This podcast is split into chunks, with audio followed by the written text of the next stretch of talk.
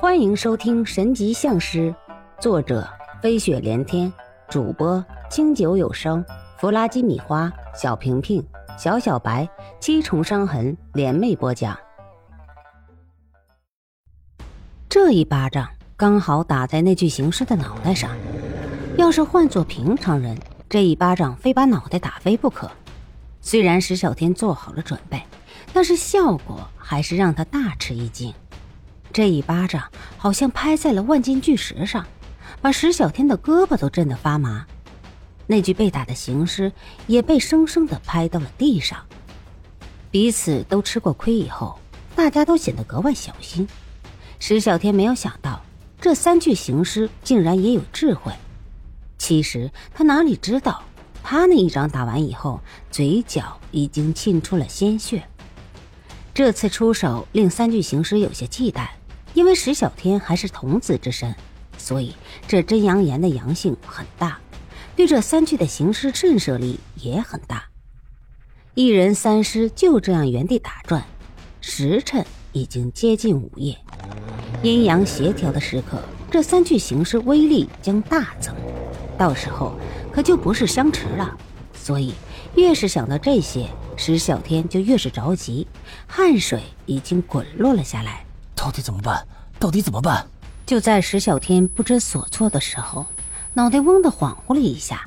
幸好那三具行尸没什么智慧，要是换做三个活人，就这一点点疏漏，都够石小天死上几回了。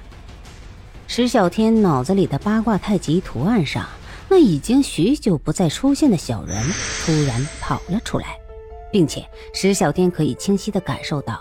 小人那双闭着的眼睛睁开了，周身都是飞舞的字符，那些正是道家专用的符号。小人周身金光大盛，所有飞舞的道符都冲进了小人的身体里，然后一切归于平静。石小天为自己脑海里这奇异的一幕所震惊，他原以为会出现奇迹，化险为夷，可是情况恰恰相反。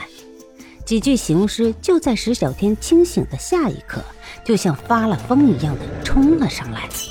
我的妈呀，什么情况？石小天再次丹田提气，施展硬气功抵挡。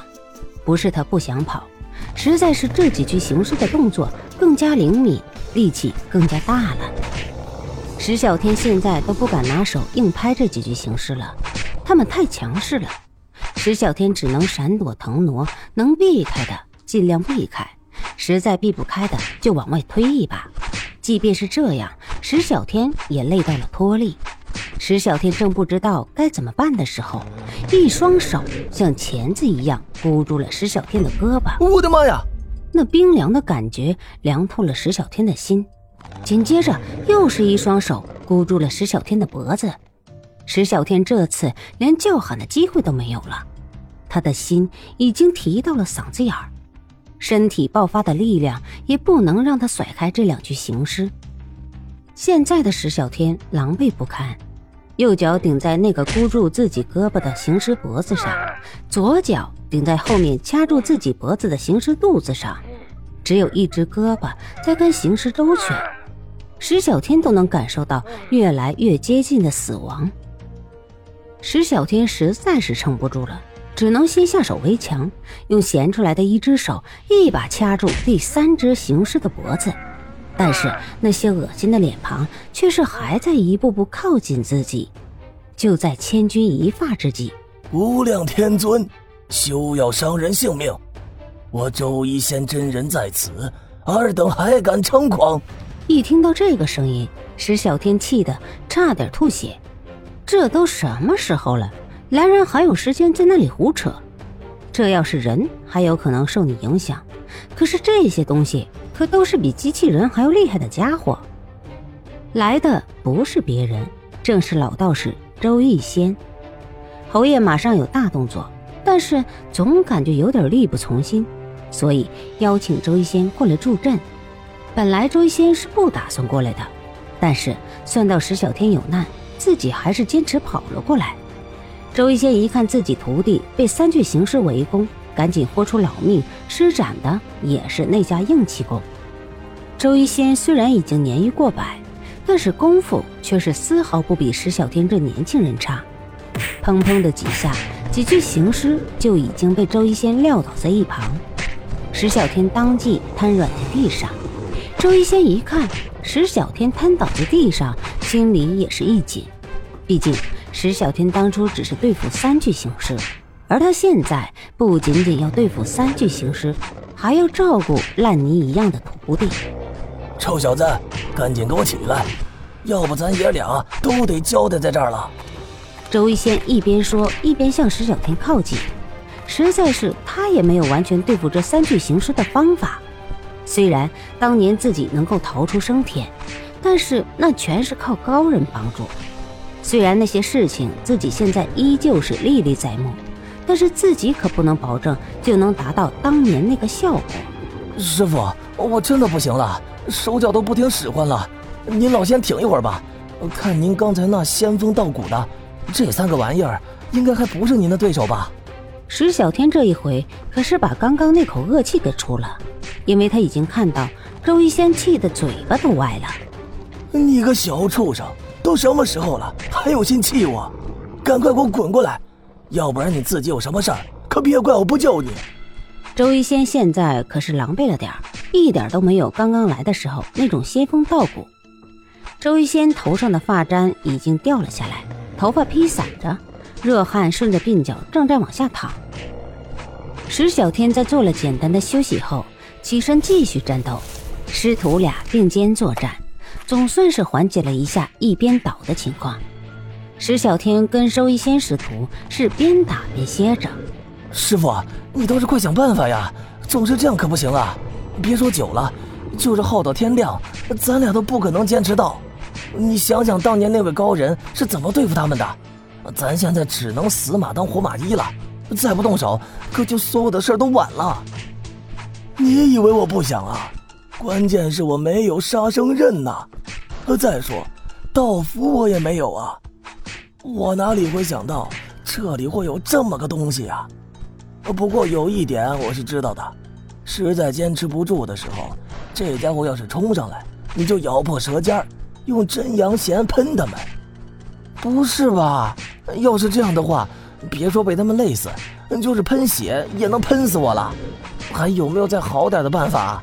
你说的这个可行性实在是太低了。我觉得这样，咱俩还是坚持不到天亮啊。你知道有一种人叫做警察吗？石小天当即傻了，竟然还有这个关系？警察还能管行尸吗？啊？知道啊，师傅，这个行尸警察治得了？没想到警察还有这个本事。可是咱们怎么报警啊？石小天的回答让周一仙笑得差点背过气去。他的本意是想告诉石小天有困难找警察叔叔，意思就是他没有办法。谁成想这平时跟个机灵鬼似的，这时候却脑子短路了。我说你个傻小子，现在还有一个办法可治他们就不错了，还想挑肥拣瘦？那你就在这喊救命吧，等着你那伟大的警察叔叔来救你吧。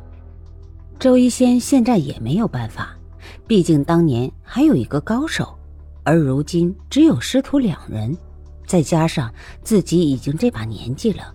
师傅，你看咱们边打边撤，往市区那边去怎么样？呃，这样我们也许能够活下来呢。石小天准备回去找人帮忙。小畜生，你知道个屁呀！你是还可以抵挡一下，可是别人有没有这个本事就难说了。要是真把这个东西弄进了市区，还不知道有多少人倒霉呢。所以啊，你就死了这条心吧。咱们宁可以身殉道，也不能把这几个东西弄进城去啊。周一仙倒是大义凛然，已经做好了殉道，在这生死关头可以做到以身殉道，为救天下苍生的精神，叫石小天不得不佩服师傅。可是石小天细细一想，这个老家伙倒是够会算的，他已经没有多少年了，大限将至。周一仙把一颗药丸递给了石小天，正是异象一派一直炼制的一种丹药，名字已经叫乱套了。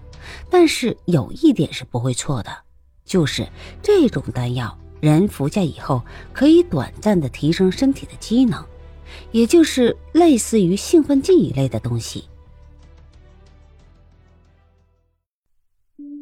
本集播放完毕，欢迎继续收听，点赞、评论、订阅、分享。